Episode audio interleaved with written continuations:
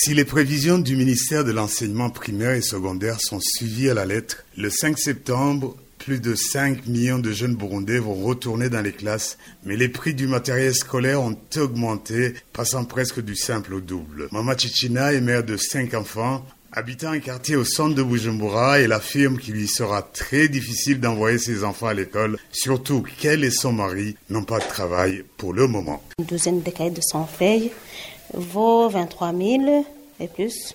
De, de 48 feuilles vaut 21 000 et quelques, ainsi de suite. Pour le moment, en tant que mère de 5 enfants qui vont à l'école, c'est vraiment dur. C'est très très dur, c'est très difficile. Ces paroles de cette mère sont ceux de plusieurs parents à Bujumbura et dans le reste du pays. Ce commerçant assez riche reconnaît qu'avoir le matériel scolaire pour cette année ne sera pas aisé pour plusieurs ménages. C'est pas facile, je dirais même que c'est très difficile parce qu'on euh, ne va pas trouver euh, de l'argent juste pour acheter euh, le matériel scolaire pour nos enfants.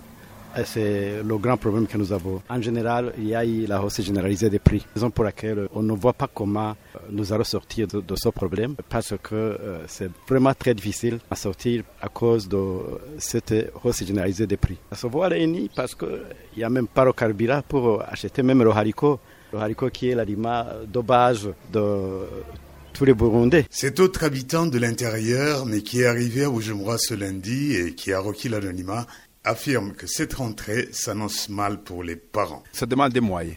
Surtout, si je commence par les cahiers, un cahier de 100 fait coûte actuellement entre 1800 et 2000. Chacun te demande au moins 50 000. Si je multiplie par 5, ça fait 50 000. Sans ajouter les uniformes, les chaussures, minévales aussi, tu dois payer dès la rentrée scolaire. Avant, si, si tu avais une petite vache, on vendait, mais même maintenant, c'est difficile grimper du jour au jour. Se déplacer aussi, c'est un problème. Je pense que notre gouvernement va nous aider. C'est vrai que le gouvernement burundais a adopté depuis plusieurs années une politique de gratuité de l'enseignement public. Mais est-ce que demain, les cahiers seront gratuits dans les écoles primaires et secondaires? Cette question, pour le moment, n'a pas encore sa réponse.